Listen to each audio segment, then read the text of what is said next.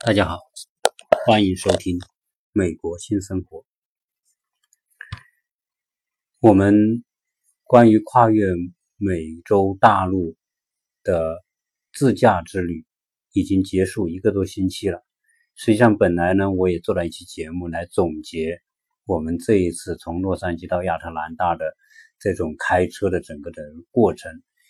结果那一期节目我做完之后，录完之后，我就放在等待发送的那个待发送空间里面。结果后来呢，这个节目我没找到了，所以也就没能发出来。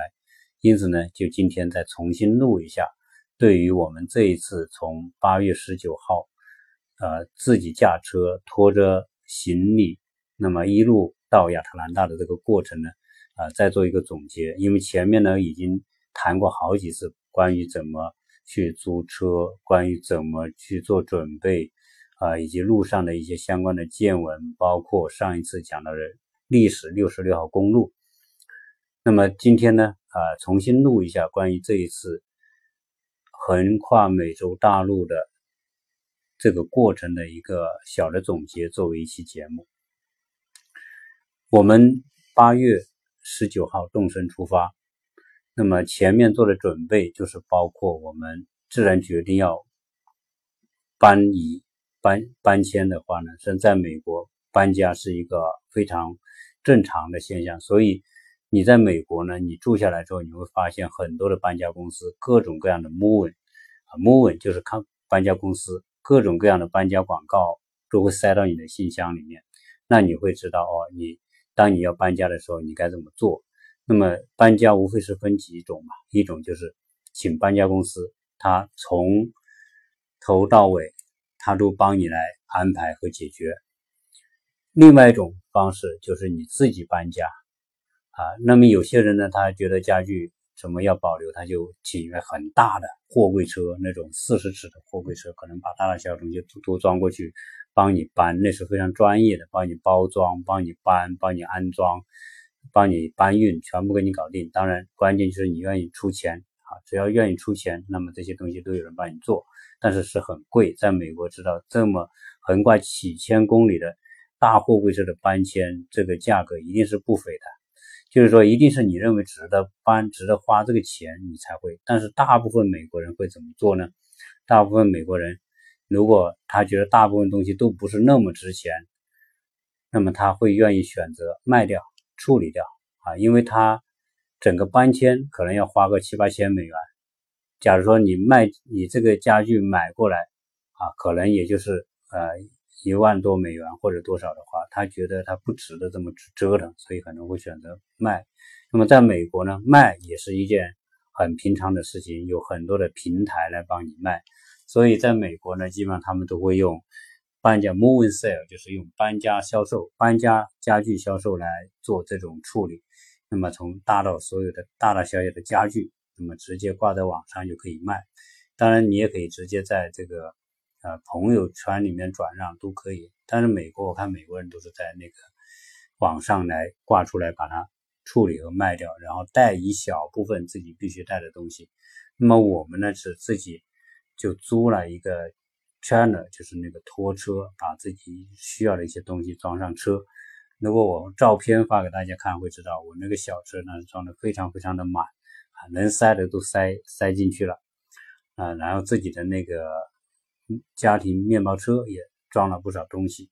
这样的话呢，就把自己需要随身带的东西带过来，其他的都处理掉了。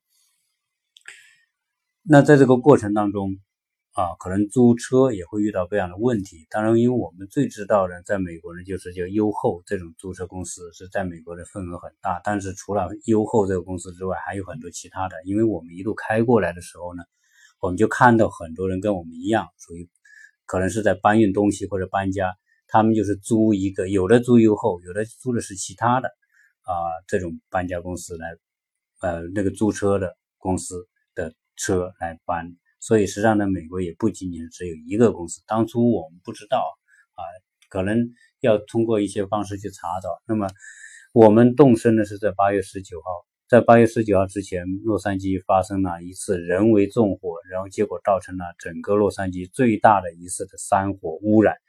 我们的那个车啊，我在前面节目里也讲了，全部覆一层白色的灰尘，山火灰尘给覆盖啊，感觉到还是很恐怖的那种山火造成的空气的污染。那我们呢就一路往东开，因为当我们用谷歌一搜的时候，从洛杉矶到亚特兰大，它就自然呈现了一条线路。这条线路呢，两千一百七十六英里啊，将近三千五百公里。呃，主要是沿着美国的横跨东西的四十号洲际高速公路。而我们因为主要是想尽量短的时间花在路上，所以我们就沿着这个路。那么最后呢，我们就花了五天时间到达。呃，第一天啊最惊险，为什么？因为当我们离开加州的时候呢，就进入到亚利桑那州。呃，亚亚利桑那州。这边呢，应该它有一个著名的景区叫大峡谷。当然，亚利桑那州有好多个国家公园，加州也有好多国家公园，我们也没有时间去啊。只是我们要经过那个区域。我们第一天开开了将近啊四百多英里，那么就找这个住的地方。那么最后呢，我们啊应该说第一天。就遇到了一个情况，就是啊，就是这个恶劣天气啊。当我们那一天开开到下午五六点钟的时候，我们就觉得前方不对啊。我们当然其整个过程一路还顺利，到了下午五六点钟呢，我们就进入哎，觉得前方乌云密布，那么整个天空一种非常奇特的景象，就是整个天空被。一层乌云覆盖，但是地面呢还是被阳光照着，这个很奇特。地面就是阳光照射之下很亮，但是呢天上的乌云很昏暗的一种非常好像很不真实的一种场景。因为我们当时还觉得很很美的这种，因为平时很少能见到这种天气。但是后来呢，哎发现可能前面前面我估计前面可能是下了暴雨，因此呢我们就也没太当回事，因为下雨嘛很正常。但是呢，当我们到了六点多钟开进这个乌云区的时候，突然感觉到暴雨袭击过来。但是呢，它不是真正的暴雨。当我们开进这种雷、这种乌云区的时候，几分钟之后就感觉到玻璃被剧烈的声音所敲打。后来我发现，原来是冰雹啊。等于说，这个冰雹比这个下暴雨那要恐怖的多，恐怖到什么程度呢？因为在高速公路上，突然那个一阵一进入这个冰雹区，就突然就是噼里啪啦的，像鞭炮一样在你这个车的顶的四周炸响啊！因为敲那个冰雹从空中砸在车上的时候，是这个是很重的啊！这个因为强对流天气，这个水珠快速上升，然后就凝结成那种。这种大概是黄豆这么大的，有时候比黄豆还大的那种冰雹，冰雹雨这么砸下来，结果这个时候天空也是完全是暗的。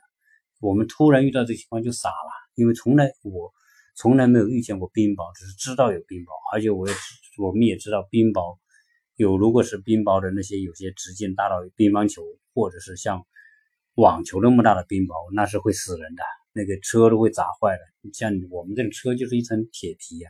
那全会砸出坑来，玻璃全部砸碎，所以我担心是那种大冰雹。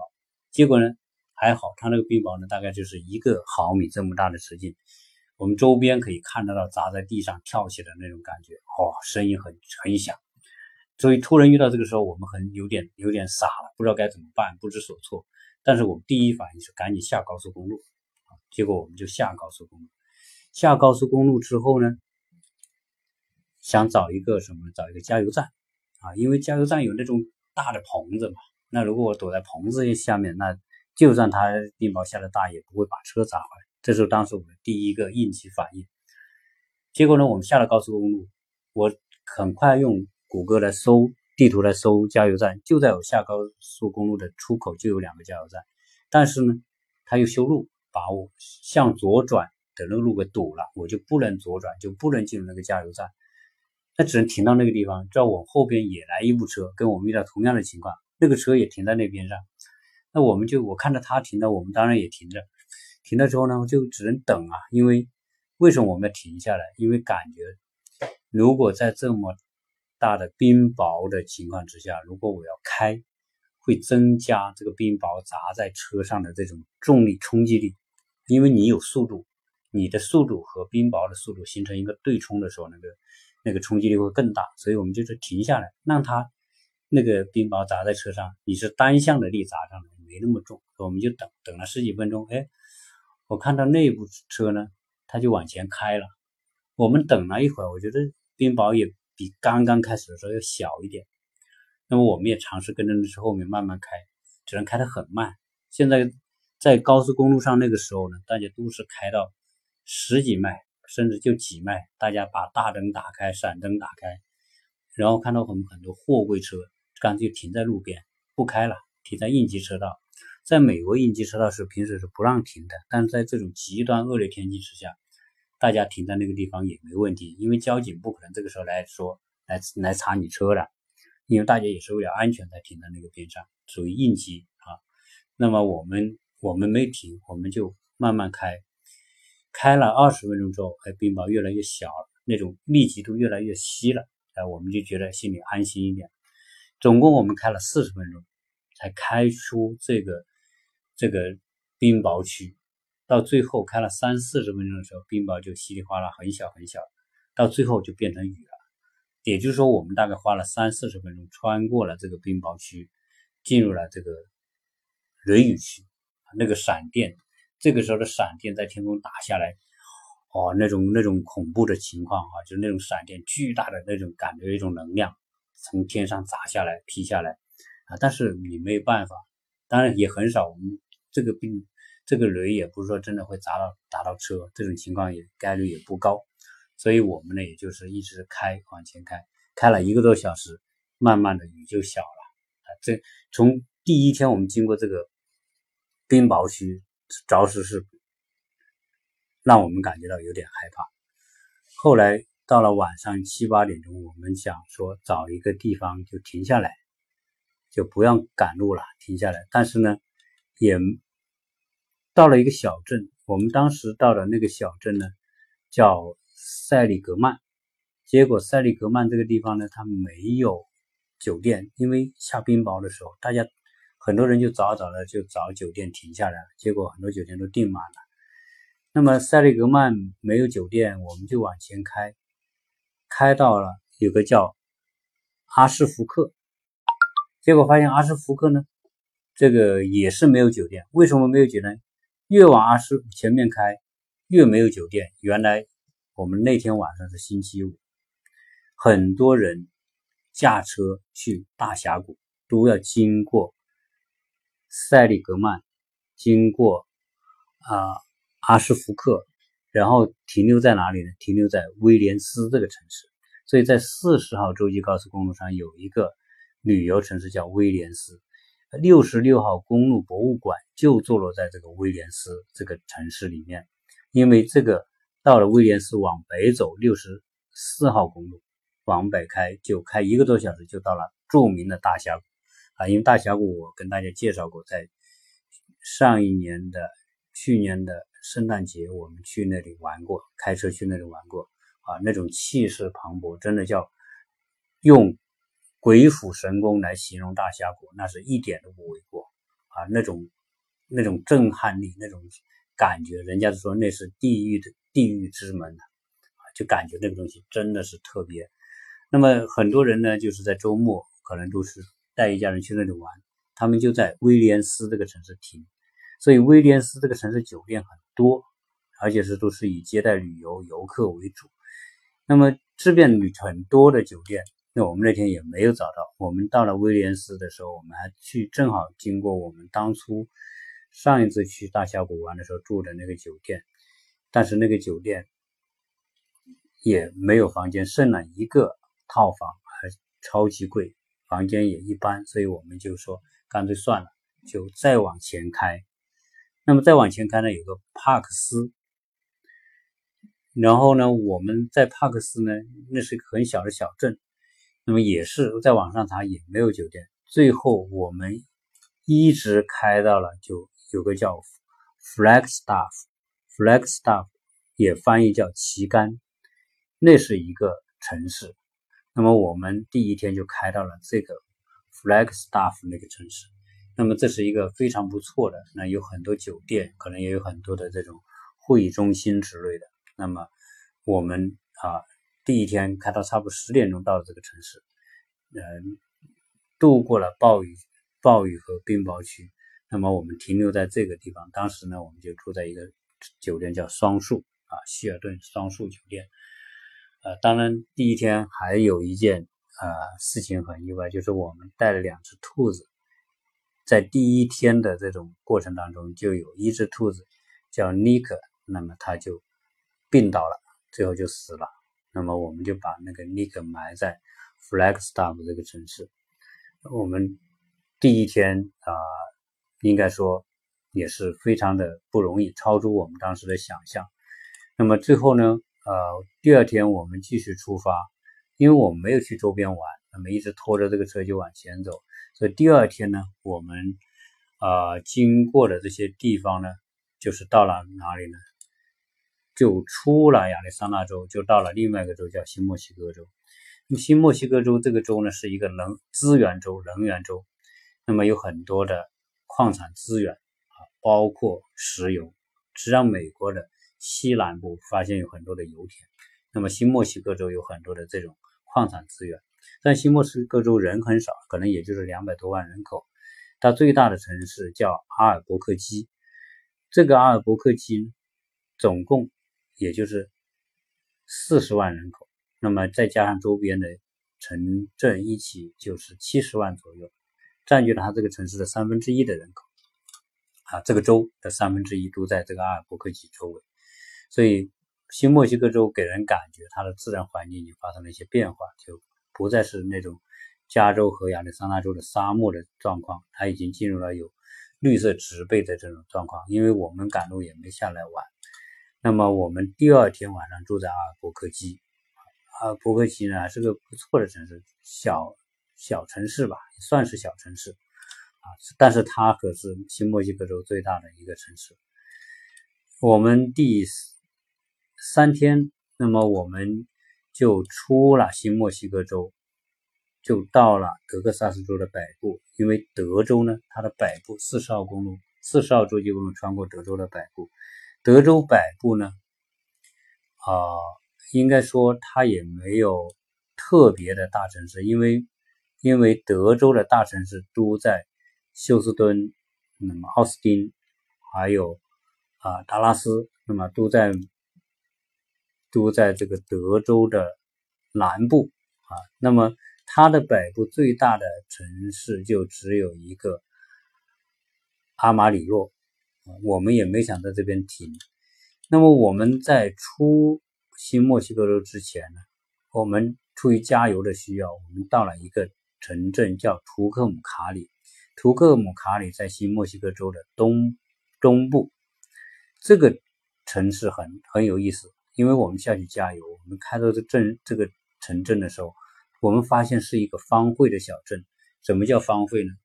也就说，这个城市原来是一六十六号公路鼎盛时期的发展起来的一个城镇，当时可能有十几万人，但是。随着六十六号公路被四十号公路取代，我在上一期讲六十六号公路历史的时候，六十六号公路在一九八五年左右，那正式退出历史舞台，由四十号公路替代。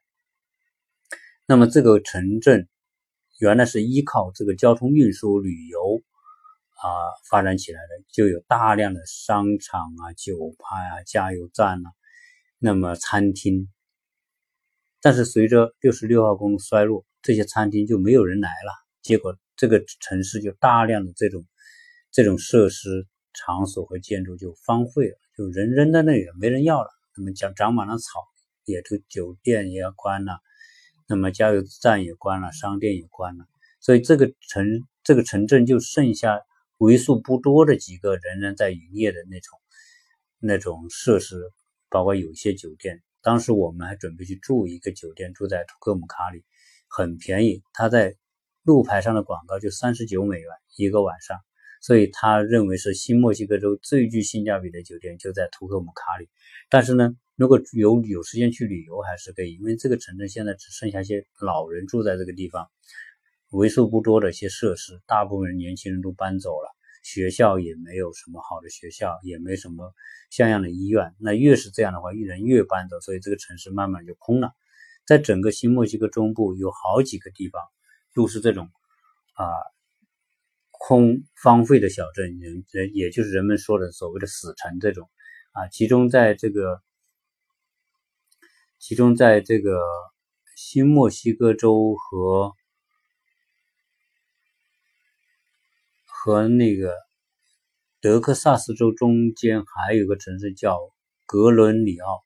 那么格伦里奥也是一个典型的典型的一个死死城，就是荒废的一个当初在美国西部开发拓展当中一个非常有名名的小镇，现在也是被废弃了，基本上里面就啊看不到正常的商业活动了，可能加油站什么都没有，可能你整个人走过去开车过去的感觉就是荒凉，包括图克姆卡里给人感觉也是很荒凉的感觉，所以在美国可以看到很多这种。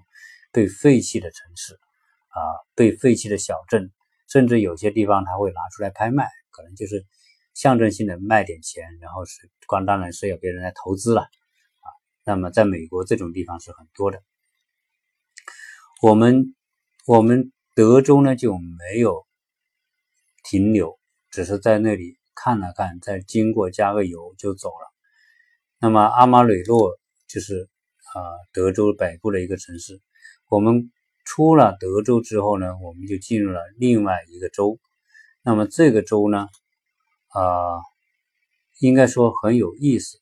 那么我们到了它的这个州府所在地最大的城市，叫俄克拉荷马城。本身这个州也叫俄克拉荷马州，也就是说新墨西哥州的东部就是俄克拉荷马州，它也是一个资源州，就是有大量的矿产资源。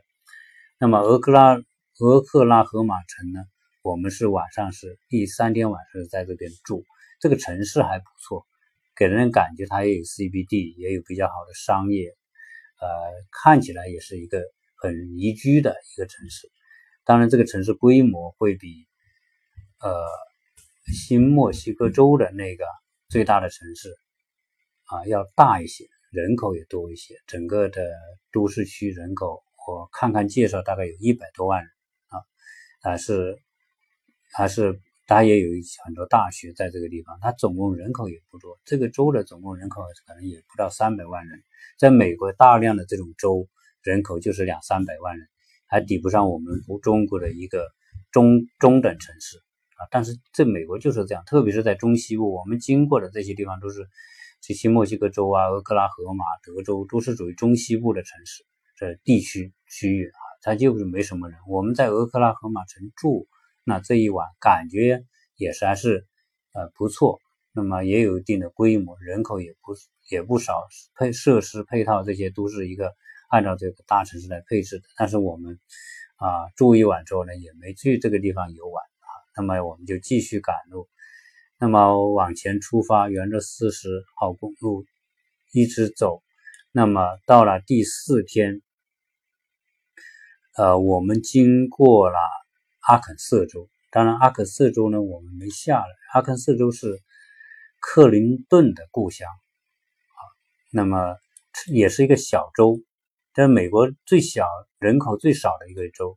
当它最著名的城市就小石城，我们开车在这里过啊。小石城呢，啊，规模肯定不如俄克拉荷马城那么大。人口也没那么大，应该是非常美的一个城市。有一条河啊，它这个叫阿肯色河，在整个城市中间穿过啊啊，所以呢，就是我们在整个阿肯色州也没有太多的停留啊，就呃一直开到了孟菲斯啊。孟菲斯是田纳西州的啊一个最大的城市，也是它首府所在地啊。孟菲斯，那孟菲斯这边呢是。美国第三大的运输航空港在这个地方啊，所以别看它是一个内陆的一个城市，但是还是啊很重要的交通运输的一个枢纽啊，叫孟菲斯。它在正好在密西西比河的这个边上，所以说我们从在那个地方穿过密西西比河。但是密西西比河是美国最大的一条河流，流经南北，从从北向南流，那么一直到墨西哥湾，到德州啊，进啊不是德州，就是到这个，应该它是在新奥尔良这边进入到这个墨西哥湾的啊。孟菲斯呢，这个这个城市的这个程度呢，就比西西边的俄克拉荷马又要好一些，所以说。它是从西部往东边走，越往东边走，这个城市的这种规模、繁荣程度、商业发达程度就越来越好。那么在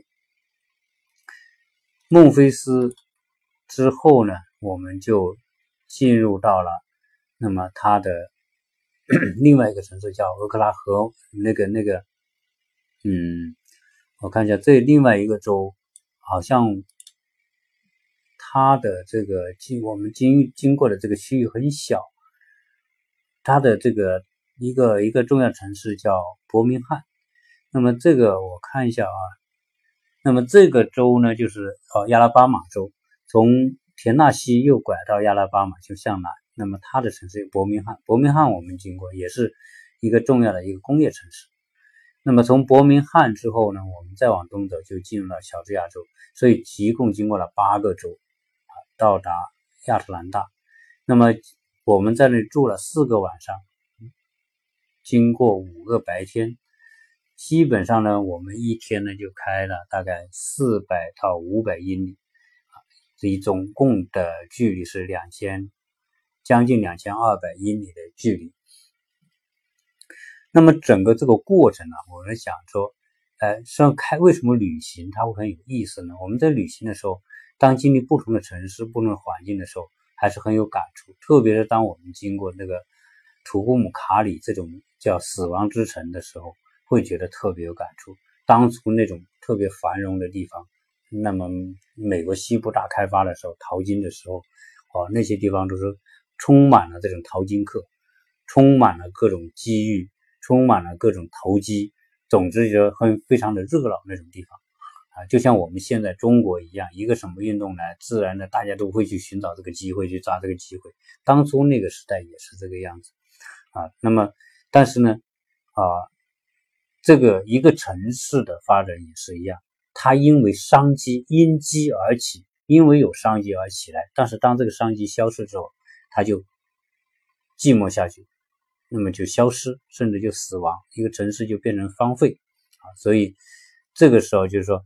啊，任何东西它都是都是有背景、有原因。那么，当都有趋势，在趋势之下，那么这个一个啊，这个人可能借助这个趋势很快就起来啊。但是当趋势消失之后，这个东西很快就消失下去。这个从我们现在的这种呃，这个不管哪个国家吧，包括我们中国也是一样，可能一个趋势来。大家抓住这个趋势之后，可能很快的就崛起。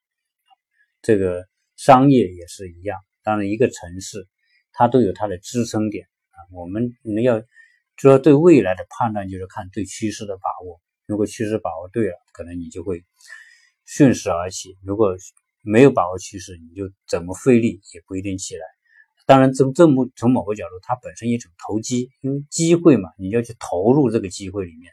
所以投机从某个角度来说，你说它是褒义词、贬义词也不好说，它可能更多带有中性词。投机啊，当然我们一般认为投机是不好的，投机取巧嘛。但是作为人的本性，谁都希望通过投机来取到这个巧，来用最小的投入、最小的风险、最小的努力换回最大的回报啊，这是投机的本意和和真正的这种动因所在。所以。在人类历史上，只要有人存在，投机就不会消失啊！这是人性的弱点，也是利用人性弱点。那么，商业就是这种机这么一种概念。所以我个个人的总结就是：商业是什么？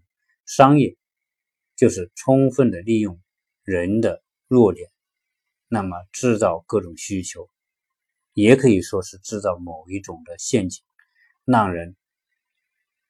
跳进去啊，但是因为人只要人存在，人性就人性的弱点就不会消失，所以商业永远不可能消失，商业永远会存在，商业永远会变着花样制造新的陷阱啊，让人们去趋之若鹜。人类就是这么一种社会啊，那么也没有什么奇怪的。当然，你看透这种东西之后啊，那你会觉得这些东西都基非常的正常。